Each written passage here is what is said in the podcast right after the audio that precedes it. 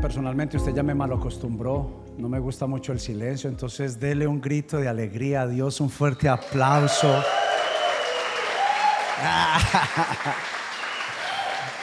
A mí me gustan esos, tal vez a, algunos de ustedes no les gustan los extravagantes como José y como yo, pero a mí sí me gustan los... Eh, sí, a usted también, mi amor. Ah, gracias a Dios. Pero eh, habla que nuestra motivación y nuestra gratitud es de continuo, no es solamente cuando recibimos los milagros, sino como también dice la palabra de Dios, nos alegramos en todo y por todo.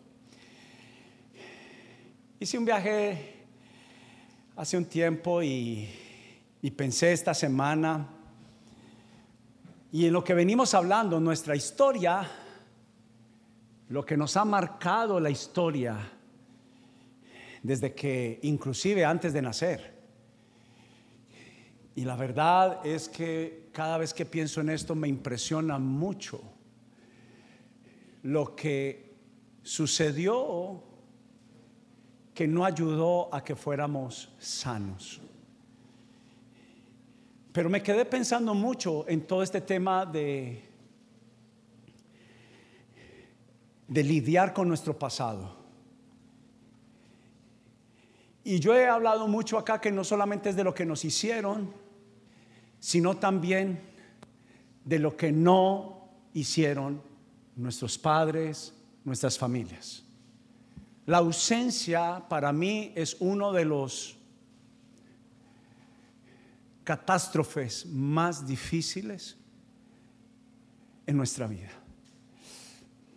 Lo que pasa es que lo que nos hicieron nos, nos, marca tal vez una herida más profunda, pero lo que no hicieron pareciera ser algo que está solamente en la superficie, no en lo profundo, pero tendemos a buscar sanar mucho más pronto, obviamente lo profundo, pero son muchas más las heridas superficiales y cuando es el, el cúmulo, el acumular de todas ellas, se vuelven una herida todavía peor entre todas ellas juntas. Y pensé en, este, en, esto, lo que no nos enseñaron, lo que no nos dijeron lo que no nos capacitaron, para lo que no nos entrenaron, para lo que no estuvimos con la capacidad de afrontar. Y quiero que me preste atención porque escribí esta semana algo como esto. No nos enseñaron a honrar a Dios, por consiguiente no honramos a nuestros padres. No nos enseñaron que sean buenos o sean malos, la Biblia dice, no, no hace una cláusula punto B, si fue bueno, bendícelo. No, la Biblia dice, honra a tu padre y a tu madre, que es el primer mandamiento con promesa. Pero si primero no honramos a Dios, difícilmente vamos a honrar a nuestros padres. Por eso la garantía de una esposa, de un esposo, de, de una novia y una novia cuando se van a casar, es que ame a Dios primero para que te ame a ti. No nos enseñaron a amar a Dios primero y por eso pensamos en nosotros mismos antes que otros. No nos enseñaron que antes de pensar en nuestra necesidad, Dios es primero y el prójimo. Todo el tiempo Jesús dijo, resumo el mandamiento en que ames a Dios y ames a tu prójimo como a ti mismo. No nos enseñaron. Y eso nos trajo grandes vacíos porque al final no satisface el diseño para lo cual nosotros fuimos hechos fue para amar a Dios y amar al prójimo. Y cuando nos amamos nosotros primero, vamos en contracorriente. Vamos en contracorriente.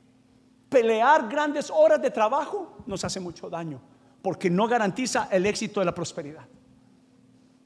No nos enseñaron a orar y por eso nos cuesta relacionarnos con otros. Porque si orar nos cuesta, también hablar, relacionarnos, va a ser una realidad.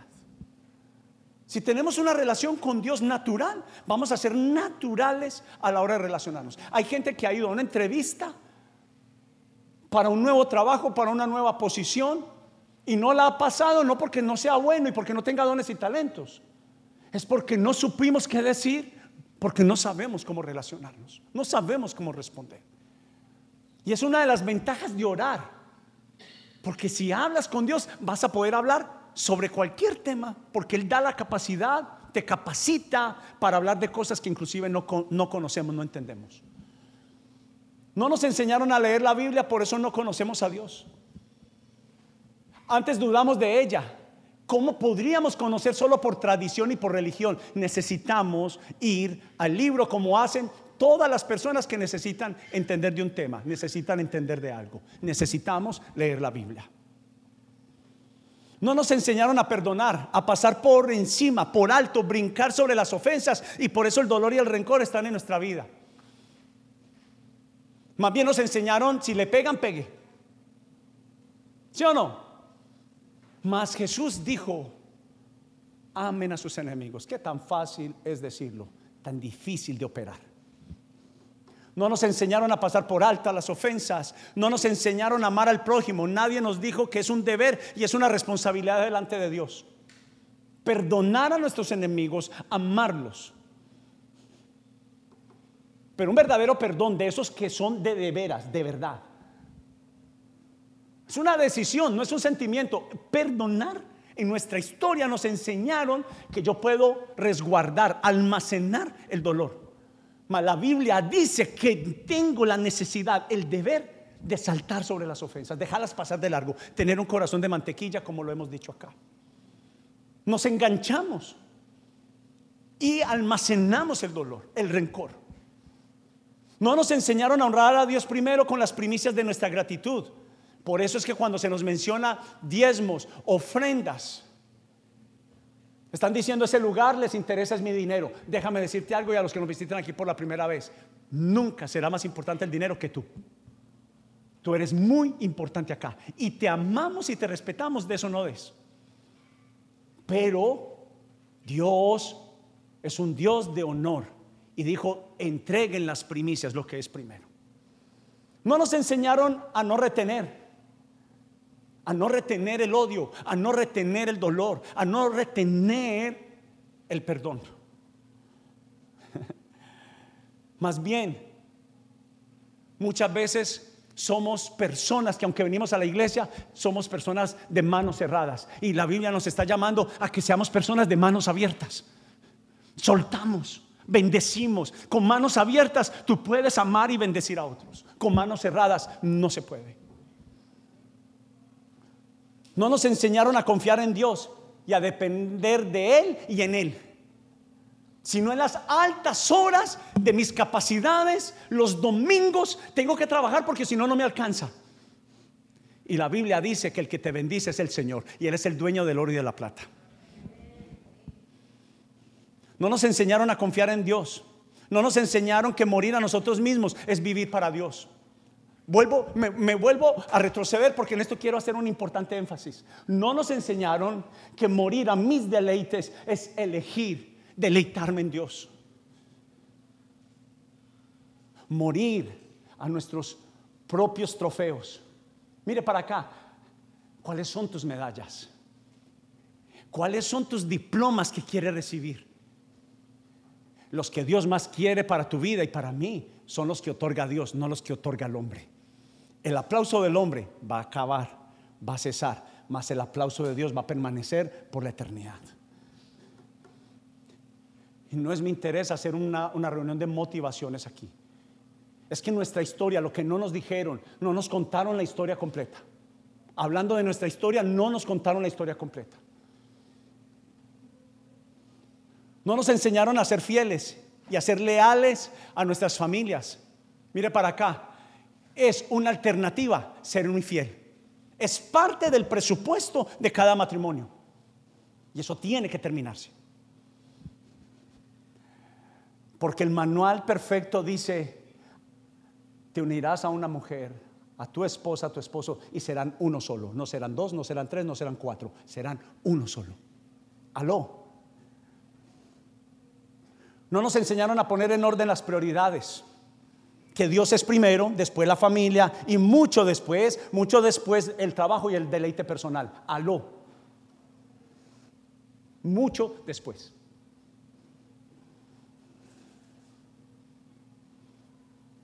¿Quién dijo que el trabajo en Estados Unidos ¿Quién dijo que al principio fue así? Que el trabajo era primero que Dios. ¿Quién dijo? No nos lo enseñaron. No nos dijeron. No nos enseñaron a dar y a luego recibir. Medimos, medimos una persona, medimos una relación si primero me dan. No nos enseñaron. Y no nos enseñaron a no esperar a nada a cambio. Seamos honestos, ¿quién de nosotros ha dado algo y en algún momento de su vida no ha esperado algo a cambio? No nos dijeron que es nuestro deber y nuestra responsabilidad dar sin esperar absolutamente nada de nadie.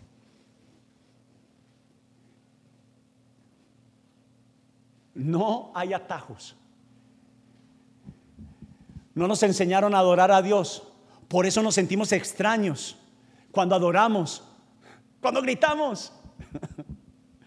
Nos sentimos más cómodos gritando un gol que gritar el gran gol de la cruz. Nos sentimos más cómodos bailando para nuestro deleite que para bailar al que creó la danza. Aló, los piecitos que tienes te los dio él. Y él dice que es para su honor y para su gloria. Pero no nos dijeron que la música, las notas, las melodías, la creó él para su gloria. No para nuestro deleite, perdón.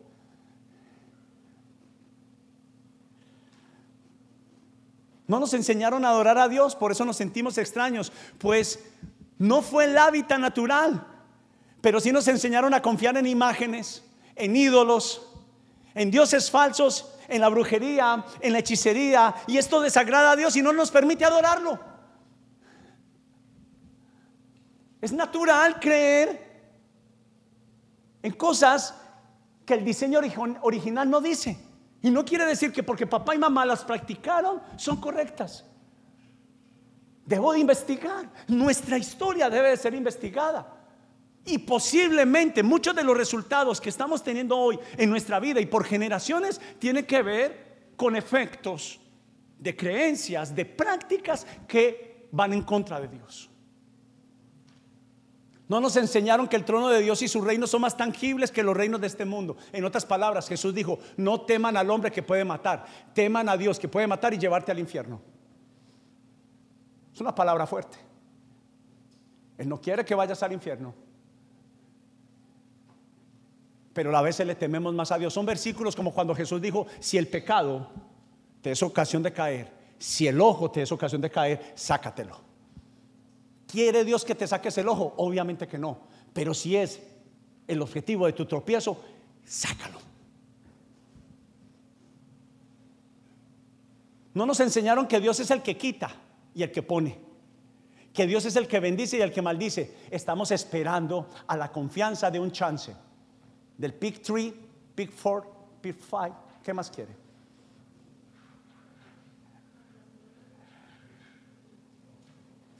¿Dónde está nuestra confianza? ¿No nos enseñaron que amar a Dios debe ser el más grande e importante amor? Pero nos sentimos ridículos. Por eso la mujer del vaso de alabastro incomodó a las personas que estaban alrededor, porque fue una extravagante.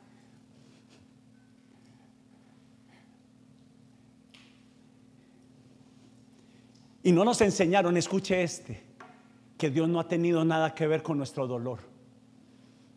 Uh, cuántas culpas le hemos echado a Dios de nuestras decisiones y de las decisiones de nuestros padres. Este yo me lo comería a pedazos muy pequeños, lo masticaría muy bien y lo digeriría muy despacio. Porque nos hemos ofendido hoy, ayer, hoy, en algún momento. Y tenemos que entender algo. No nos enseñaron que Dios es el más interesado en que nosotros estemos bien y que tengamos bendición. Dios nunca quiere que tengas dolor. Y eso te lo debes de quitar de tu cabeza y de tu corazón. no nos enseñaron a arrepentirnos del pecado. Somos pecadores. y disfrutamos el pecado. Oraciones que llegamos a mencionar y a decir, lo prohibido y lo escondido me sabe muy bien. Todo lo guardado que no está bajo la luz sobre la mesa y todo lo que está escondido que no pueden ver otros es pecado. Y no nos enseñaron que debemos de pedirle perdón a Dios. ¿Y sabe qué es perdón? Es arrepentirnos. No es un remordimiento para luego volverlo a hacer. Es un acto, una acción verdadera de arrepentimiento, frutos dignos de arrepentimiento para no volverlo a hacer. Dice la Biblia que el que pide perdón y se aparta del pecado alcanzará verdadera gracia, misericordia y perdón. Solo el que se aparta. No es solamente llorando en el momento, no, es una decisión de apartarse. No nos enseñaron que nada de lo que tengo es mío, que todo le pertenece a Dios, que de Él es la tierra y su plenitud. No nos enseñaron que Dios da la sabiduría, los dones y la gracia. No hay nada en tu capacidad que puedas lograr, es porque Dios te lo da. No nos enseñaron que somos la obra más excelsa de Dios por encima de los océanos, las galaxias y las constelaciones. Y a veces no estamos conformes y agradecidos con quién somos. Y somos la obra maestra no se preocupe por los michelines que tiene.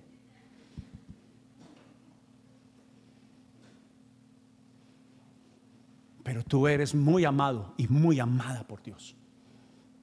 No nos enseñaron a practicar la palabra de Dios, a imitar el estilo de vida que vivió Jesús en la tierra. No nos enseñaron que somos la obra más excelsa. No nos enseñaron que somos el especial tesoro de Dios, que valemos tanto como el costo de la vida de su Hijo amado en la cruz. No nos enseñaron que Dios perdona todas nuestras ofensas. Porque Dios no es como el hombre que le pides perdón hoy y no olvida. No, Dios no es así. Dios hoy tú le pides perdón de todo tu corazón y Dios se da una orden a sí mismo. No se vuelve a acordar de tus faltas. Porque sus misericordias son nuevas cada mañana. No nos enseñaron que Dios ama con amor eterno, o sea que no tiene el fin, no tiene fin ni tamaño su amor. No se puede medir, no se puede. No intentes medir el amor de Dios ni condicionarlo. No nos enseñaron que el cielo es real, que no se puede entrar sin vivir para Jesús, sin vivir a Jesús. No es por obras, es por tu fe en Jesús. No nos enseñaron que así llames al New York Times cuando le das un regalo a alguien, por eso no serás salvo, serás salvo porque Dios verdaderamente te ama y te ama gratis. No necesitas hacer nada para ir al cielo, solo confiar en Jesús. Y eres muy importante para Él. Y tal vez estás escuchando esto por primera vez. Nadie te dijo lo valioso que eres para Él. No nos contaron la historia, que fuimos creados porque Él nos ama. No nos contaron. No nos enseñaron que la salvación es real y es verdad. ¿La salvación de qué? Que la Biblia dice que el pecado separa al hombre de Dios. Y necesitamos al autor de la vida para volver a tener eterna redención, eterna salvación. Necesitamos arrepentirnos de nuestra maldad. No nos enseñaron, y estoy terminando esta introducción, que si podemos ver a Jesús. Usted me dice, ¿quién ha visto a Dios? Déjeme darle una pequeña teoría de mi corazón. Si se puede o no se puede ver a Dios yo puedo verlo en cuanto Él me ama. Yo puedo ver lo que fue al final el único que me dio una porra, me levantó cuando lo estaba haciendo mal. Usted me dice si Él es real y lo he visto. Yo lo he visto en la transformación de mi hogar, de mi matrimonio y especialmente de mi corazón, de mi vida. Yo lo he visto en la sanidad del alma de mi corazón, el alma de mi familia. Yo lo he visto. Yo he visto a Dios que Él me perdonó sin merecerlo, sin ningún mérito. Y yo lo he visto porque entender que Él murió en la cruz especialmente por mí, murió por todo el mundo, pero me dijo, morí por ti. Yo lo he visto.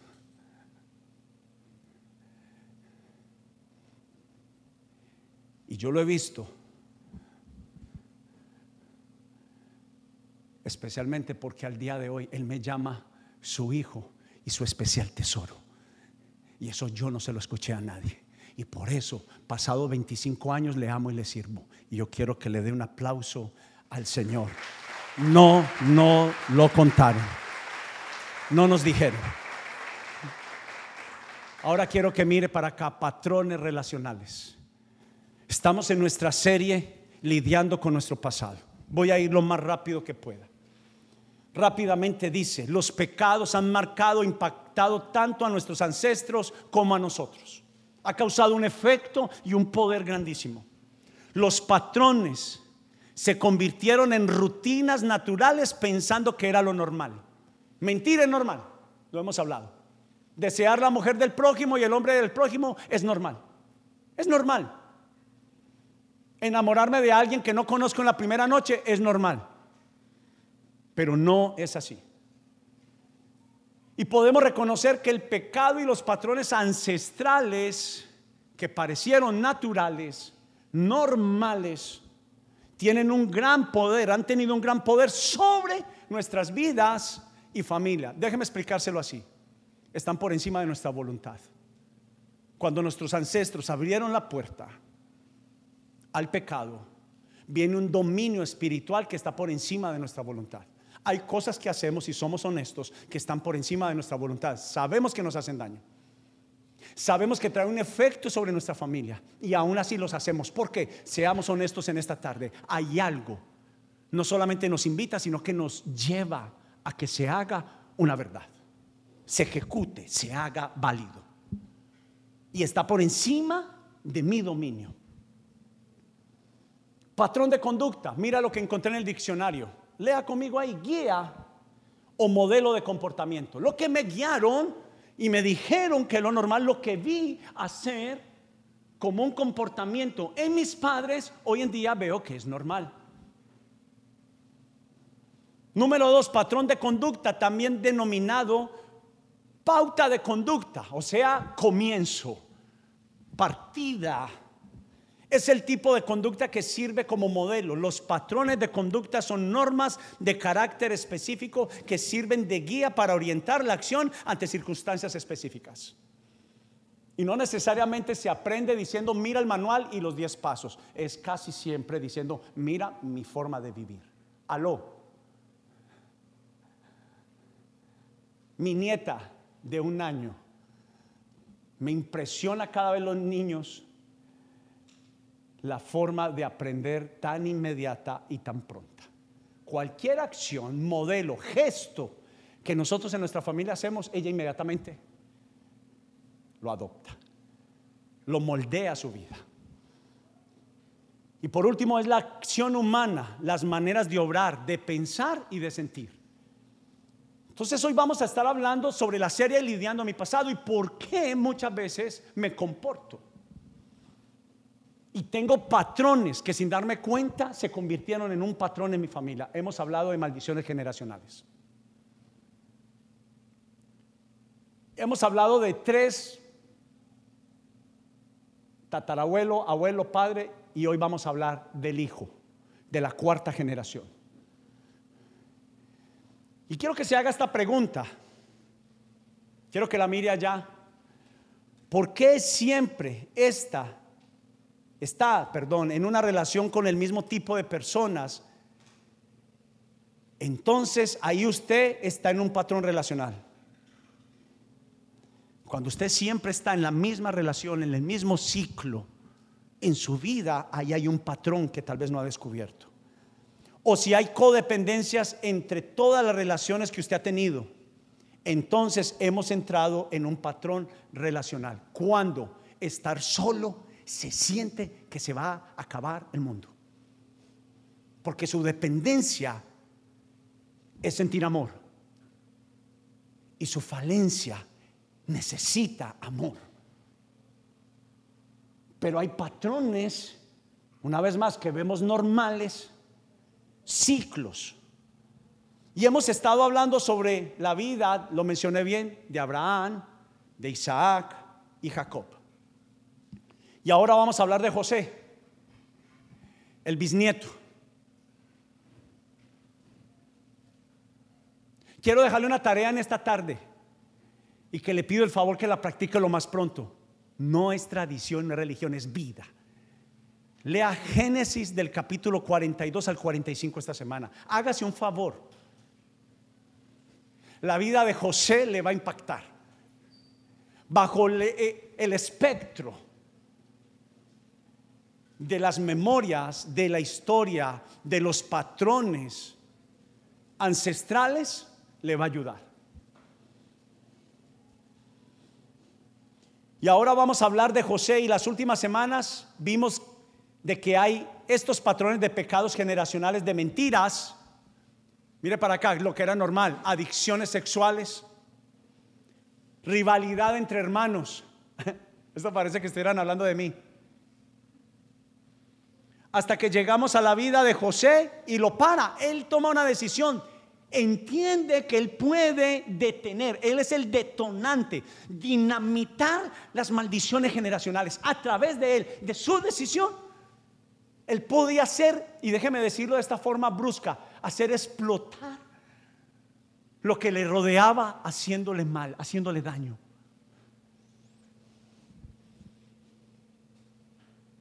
Y la pregunta que nos queda es cómo. ¿Cómo hizo para parar estos patrones? Vaya conmigo a Génesis 41, si es tan amable. ¿Cómo puedo parar los patrones? Y vaya hasta el versículo 45 si es tan amable. Génesis capítulo 41, versículo 45. Quiero que mire un instante o mientras que lo encuentra alguien de la familia tiene que parar esto. Déjeme para ayudarle un poco. A la edad de 18 años, mi esposa queda en embarazo de David y nos casamos. 18 años. Mi esposa parecía de 13. Causa un impacto especialmente a la familia de mi esposa, pero obviamente también a mi familia. No es natural. Pero hay patrones ancestrales. Y cuando voy a ver la historia, mi suegra, no de la misma forma, pero mi suegra se casa y también se casa de casi ahorita que 17 años. Siendo una niña, se casa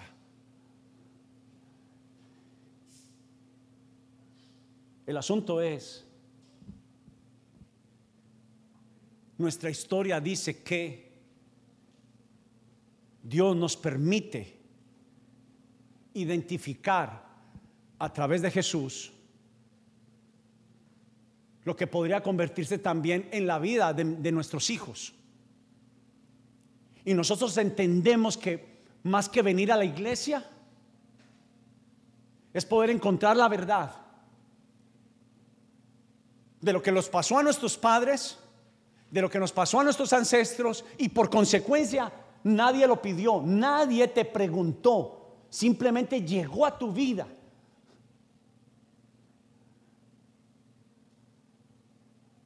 Y nosotros necesitamos entender que fue a través de mi esposa y de mí que todas las generaciones alrededor rompieron con estos patrones. ¿Quién era el que más problema tenía de mis hermanos? Yo. Hace ocho días lo mencioné, esto lo menciono, no me causa orgullo, pero en un semestre de once materias que me tocaba estudiar y responder en el estudio, perdí nueve. Pero hágame la pregunta, ¿por qué? Rechazado, abandonado, lastimado por sus hermanos. Pero como a José que también tenía la envidia de sus hermanos. Sus hermanos lo querían matar, lo querían asesinar, lo querían acabar completamente. Y es a José al que llama para cambiar la historia. Y es posible que Dios te esté diciendo a ti, como le pasó a mi esposa y a mí, toma la decisión de romper y a través tuyo, aún tu papá, tu mamá, si todavía viven, pueden ser libres. Pero tienes que entender que tiene que haber alguien en la familia, como José, que tiene que tomar una decisión de cansarse, pelear, pelear, pelear, porque no va a ser fácil. El enemigo quiere que estos ciclos de familia sigan pasando. ¿Y qué es lo que pasa? A la iglesia sigue gente todavía triste, amargada, llorando domingo tras domingo. Y tú tienes que tomar una decisión como le dijo Dios a Josué. No a José, sino a Josué, otro hombre de la historia de Dios. Le dijo, para de llorar, yo he entendido todas tus lágrimas, pero ahora pelea. Y ahora lo que el Señor te está diciendo es, no te escondas más. No te refugies más en la autocompasión, en la autoflagelación, pelea. Toma una decisión por ti y por tus generaciones. A mí me importa mi nieta. Y no conozco. Pero de la misma forma aprendí de la Biblia. Oré cuando David tenía seis años por su esposa. Ahora yo oro por décadas adelantado. Por mi familia y por mis hijos. Porque entiendo que la Biblia me dice que la maldad entró por las generaciones. Abraham, Isaac y Jacob. Pero en la cuarta se cumplió la palabra. Me sorprende. La palabra de Dios es tan verídica, tan verídica, que Él dijo que la maldición sería hasta, una cuarta generación. Y así Dios cumplió. Hasta José fue. Hasta José fue. Pero Génesis lea conmigo y quiero que lea conmigo Génesis 41, versículo 45 y luego el 50. El 45 dice, luego Faraón le puso un nuevo nombre a José. ¿Cómo pasó con ejemplo como Jacob? ¿Se acuerdan la semana pasada de Jacob, dio que era que mentiroso? Recuerda la historia, decía que en la familia de Abraham de Isaac, de José y eh, de Jacob y por consiguiente de José, la mentira era natural. Miren para acá, hijos amados. ¿Saben cuál es la más insignificante de los pecados, pero la más grande en brotar? Se llama la mentira. La mentira más menospreciada por los humanos. ¿Y sabe cómo se le llama a Satanás? No se le llama el padre de, de la maldad. No se le llama el padre de la oscuridad. ¿Sabe cómo se le dice? Jesús le dijo a Satanás, lo identificó. La esencia del diablo, padre de toda mentira. Y la mentira para mí es la raíz, el inicio, el principio, el lanzar de un cohete fallido que se llama mentira, de cada persona, de cada familia. Preste la atención a lo que le estoy diciendo. Y esta familia, Abraham, Isaac, Jacob, y José, a José lo afectó la mentira. Cuando trataron de matar a su hermano y no lo pudieron hacer, mire para acá, y lo metieron en una bodega de agua, lo iban a dejar morir. ¿Y qué le dijeron a su papá? Le dijeron la verdad, papá, ¿cómo te parece que dejamos a José que se muriera ahí? No, le mintieron. Le mintieron. Entonces, Dios le cambia el nombre a Jacob y también a José, pero para un propósito. Y mira esto, un nombre egipcio. Le pusieron un nombre egipcio para el plan de Dios. Tal vez lo ha escuchado en las películas que dice Safnapanea. También le dio una esposa quien se llama Asenat y era hija de Potifera, el sacerdote de On. Entonces José se hizo cargo de toda la tierra de Egipto. Y vaya conmigo prontamente, por favor, al versículo 50. Durante este tiempo, antes del primer año de hambre, les nacieron dos hijos, a José y su esposa Asenat, hija de Potifera, el sacerdote de On. José llamó a su hijo, al primero, al mayor lo llamó como Manasés, porque dijo, ya no lo llamó Jacob, mire para acá, mire para acá, mire, mire, mire, mire. mire el abuelo de Jacob lo llamó desde un inicio, le, diseñó. Fue el arquitecto y diseño de la vida de su hijo. De, entrada le dijo perdedor, tú vas a ser un engañador. Mas José tomó una decisión de cortar, y le dijo a su hijo mayor, mire, lea conmigo cómo lo va a llamar. Dice, tú te llamarás Manasés porque dijo, Dios me hizo olvidar todas mis angustias y todos los de mi familia, de mi padre. ¿Por qué? Estaba diciendo, Señor, dame un nuevo día, un nuevo amanecer. Y a través de mi hijo, para mí, pero para mis generaciones, yo prometo que a partir de ahora la historia de dolor, la historia de pecado, la historia de rencor, la historia de deseos inhumanos se termina a través de esta dedicación de mi hijo Manases, que significa vida, vida. Una nueva vida, una nueva temporada, un nuevo momento, una decisión de no volver a vender la bendición. Porque fue lo que hizo su papá, su tío negociaron la bendición como si fuera un negocio del hombre. La bendición es un asunto de Dios. Miren para acá los adolescentes, que te hayamos fallado, nosotros los padres no quiere decir que Dios falla. Mis hijos saben que soy una montaña de errores, pero soy el que trabaja todos los días para crecer y mejorar.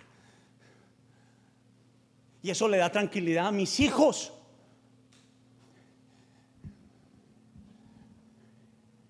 Y versículo 51 dice, perdón, 52 dice, José llamó a su segundo hijo Efraín porque dijo, Dios me hizo fructífero en esta tierra de mi aflicción. ¿Sabe qué estaba diciendo? Ya la aflicción no va a ser más parte ¿Qué es lo que más pide una persona en las encuestas cuando y las han hecho? Por encima del dinero, usted sabía que hay algo que es más que pide, pide usted y yo. Más que la sanidad, inclusive física.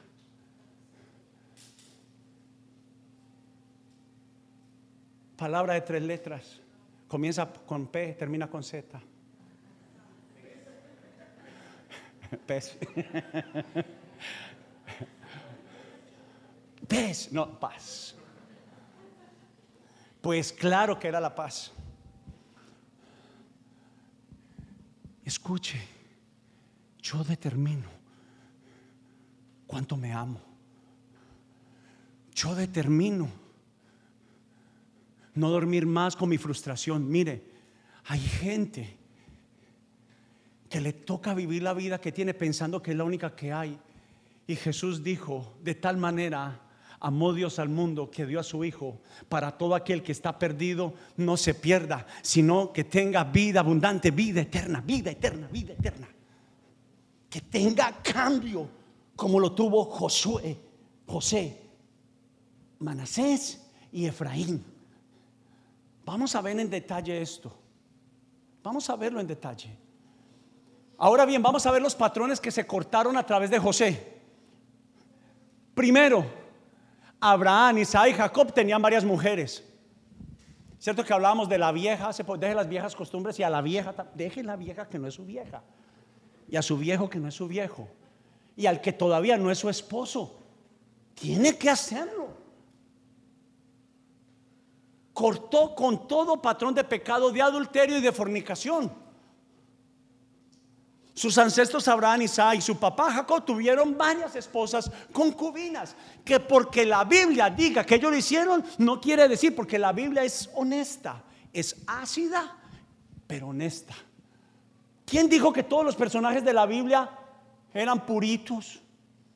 Al contrario, la Biblia muestra pura y ácida para que usted y yo podamos ver la transformación de estas familias.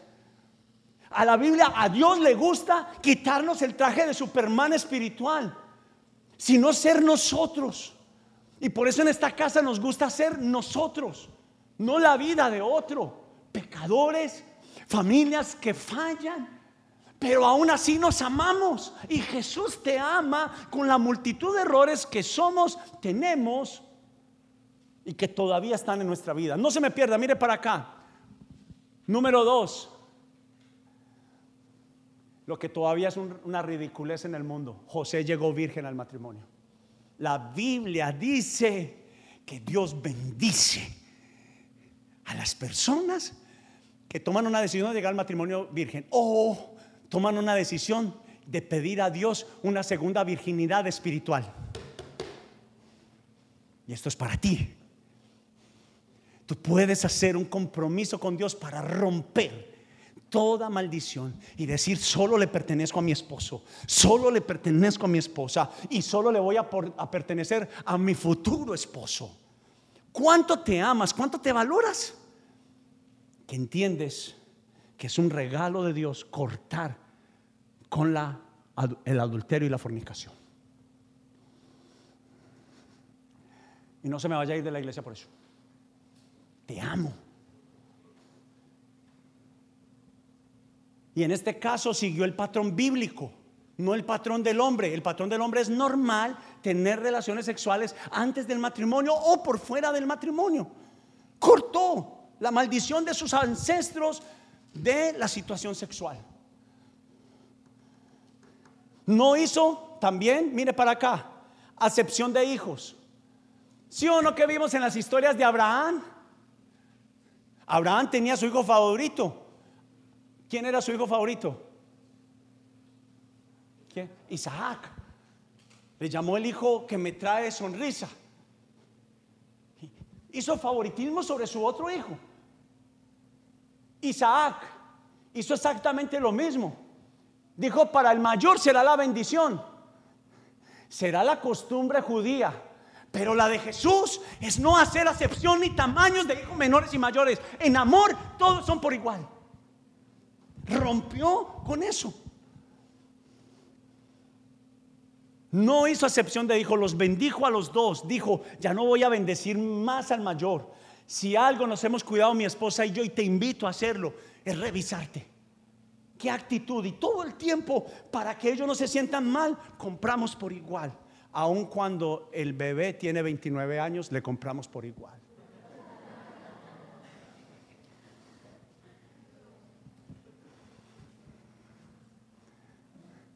No, ya está de barba, no lo. Yo, ¿cómo a besar a alguien de barba?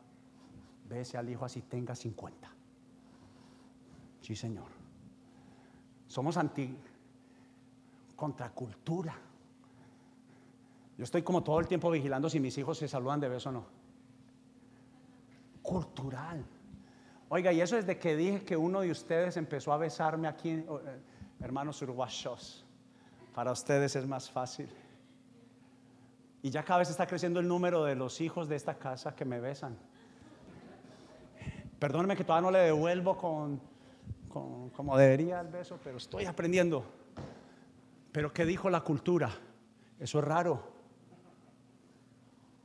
Pero tanto en el sur de América como en el centro del mundo, o el país, de los países árabes, perdón, en el centro del mundo árabe, no uno, hasta dos, tuntun. Tuntun. Y número tres, no hizo acepción de hijos. Mire para acá. Pare los que están escribiendo. Me encanta que escriba. No pare de hacerlo.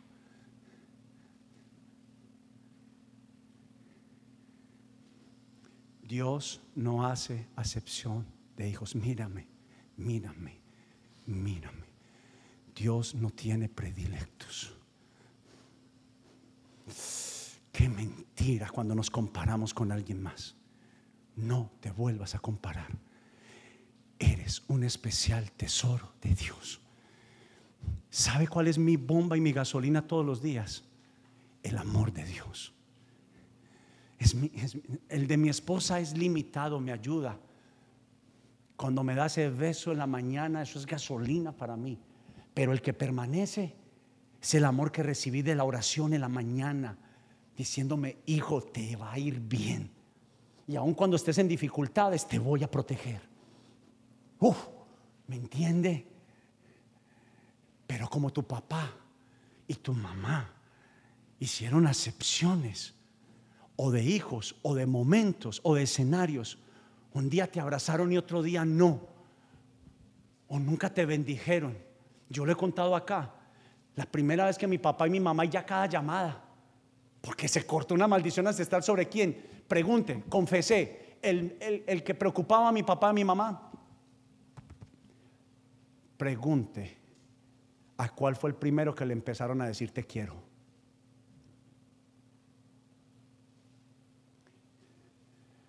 La decisión fue de ellos. El deber tal vez era de ellos, la responsabilidad. Pero yo no me puse más a condenar a mi papá y a mi mamá. Tomé una decisión de terminar. Y bendije a mi papá y a mi mamá antes de venirme para este país. Los invité a cenar y tomé una decisión. Tengo que cortar con esto, pensando en ellos, pensando en mí y pensando en mis hijos. Y por más que los hago enojar, al minuto no es como yo, yo guardaba, depositaba rencor. Al minuto mis hijos ni se acuerdan de lo que yo les hice, de la expresión que les hice. Y entonces yo veo a Jesús obrando en mi familia. Me hago entender. No nos contaron, no nos contaron la bendición que hay. Y a veces cuando ellos están peleando, como dijo el seminarista Sergio el viernes, que también sus hijos, y él se metió a regañarlos y luego al minuto, usted está todavía por allá, los regañó y usted se siente mal y al minuto, y cuando ustedes regresan de ellos ya se están riendo. Y uno por allá, ay, mire, si a ellos no les preocupa, nosotros menos. Pero quiero llegar al final donde quiero ir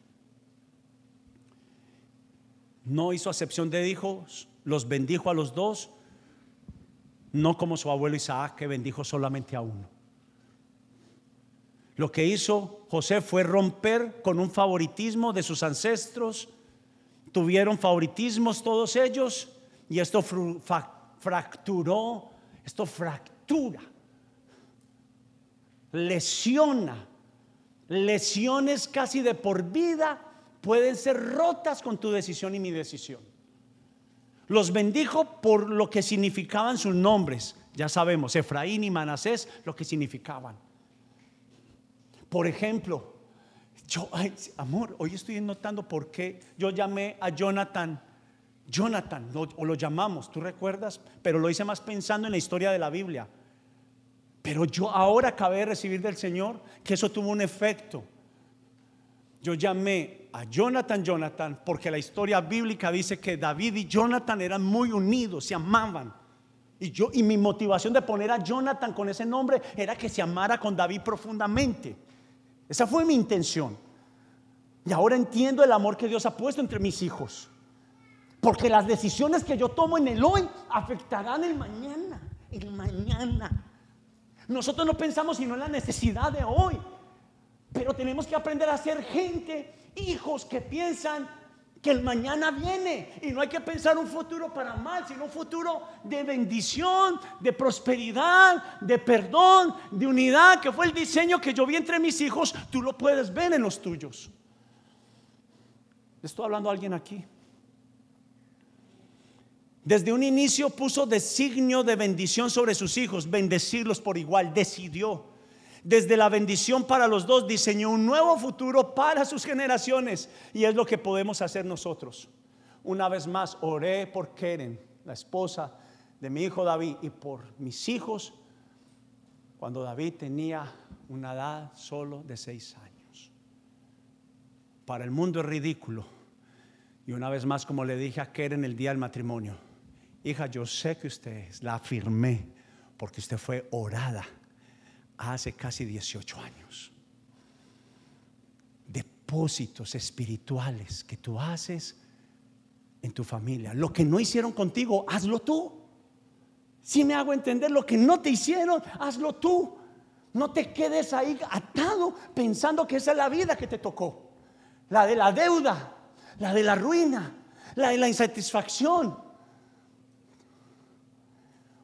Pero otros patrones con los que cortó José para su familia y sus generaciones son la falta de perdón, el deseo de venganza y de rencor, que ojalá le suceda lo mismo que me pasó a mí.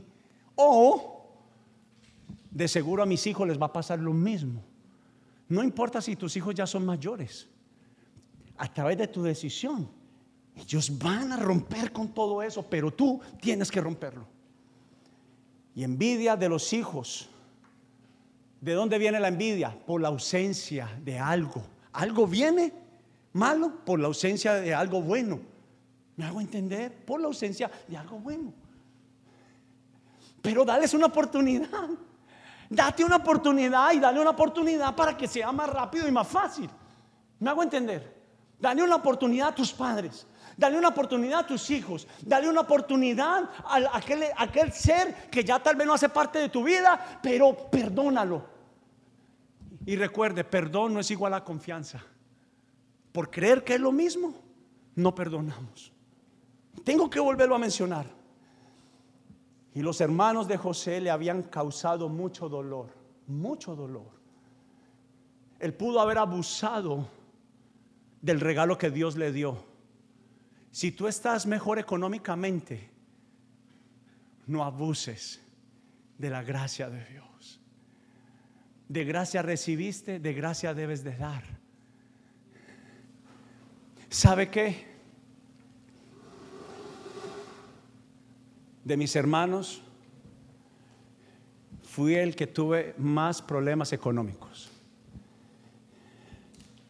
Y hoy en día, para los negocios de mi papá, al que llaman para ordenarlos, no lo estoy diciendo, escúcheme, es porque yo creo que aquí hay muchos Josés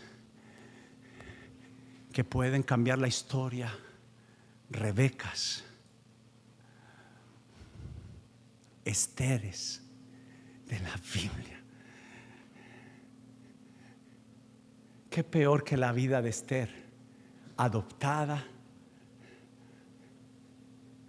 olvidada, desechada. José, humillado por sus hermanos. te pido que leas la historia porque cuando tú la leas es brutal. Luego lo llevan a una cárcel, lo sacan de la cisterna, pero no lo sacaron para liberarlo, para ponerlo en más opresión. Y por eso es importante. Y quiero simplemente cerrar. Los hermanos de José le habían causado mucho dolor y aún así José tomó la decisión de perdonarlos y bendecirlos. Y Dios usó a José para salvar a toda la familia. Denle un aplauso a la palabra de Dios.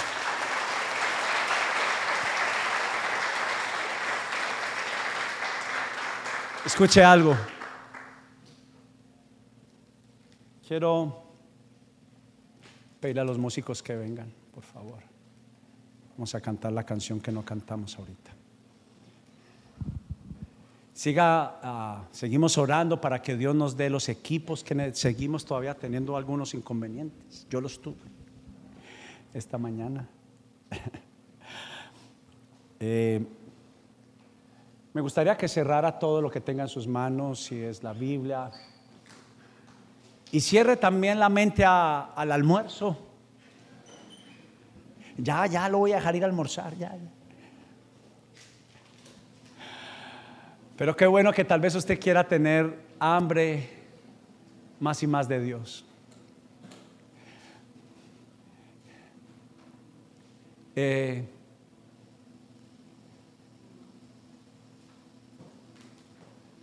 si somos una casa de restauración,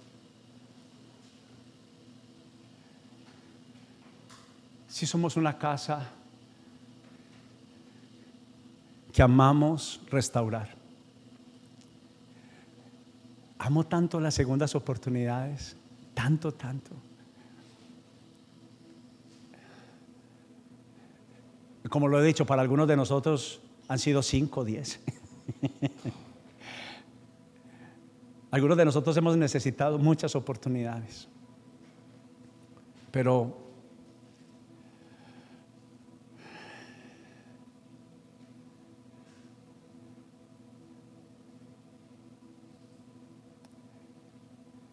Ahora entiendo por qué Dios utiliza lo que te pasó para ayudar a otros.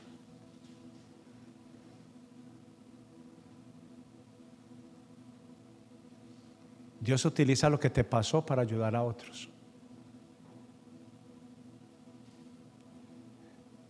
Qué sorprendente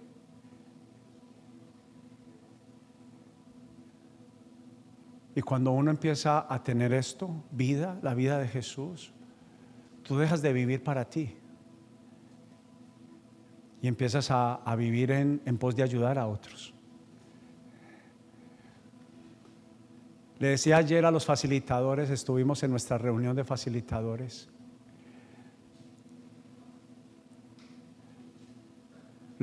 el título de la enseñanza que les dije, lo que significa ser pastores, o el significado, las características. Y siempre ha sido la persona que está allá arriba. Y yo como he sido de orgulloso y de vanidoso, usted se imagina, yo hubiera lastimado a mucha gente. Si yo, si yo no hubiera conocido personalmente a Jesús,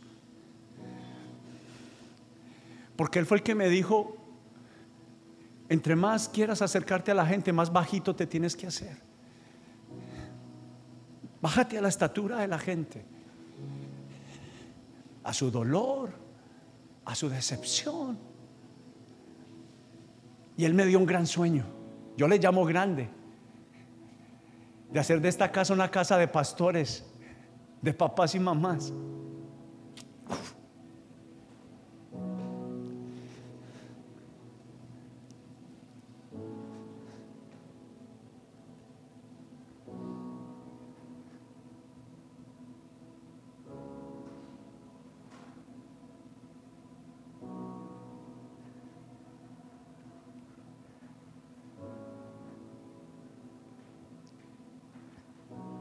Cuando pienso en la orfandad, cuando pienso en las generaciones. Yo le dije hace poquito, si voy a ser vanidoso no me lo des, pero si quieres usar esta casa y aún hacerme y hacernos una casa de padres, de madres,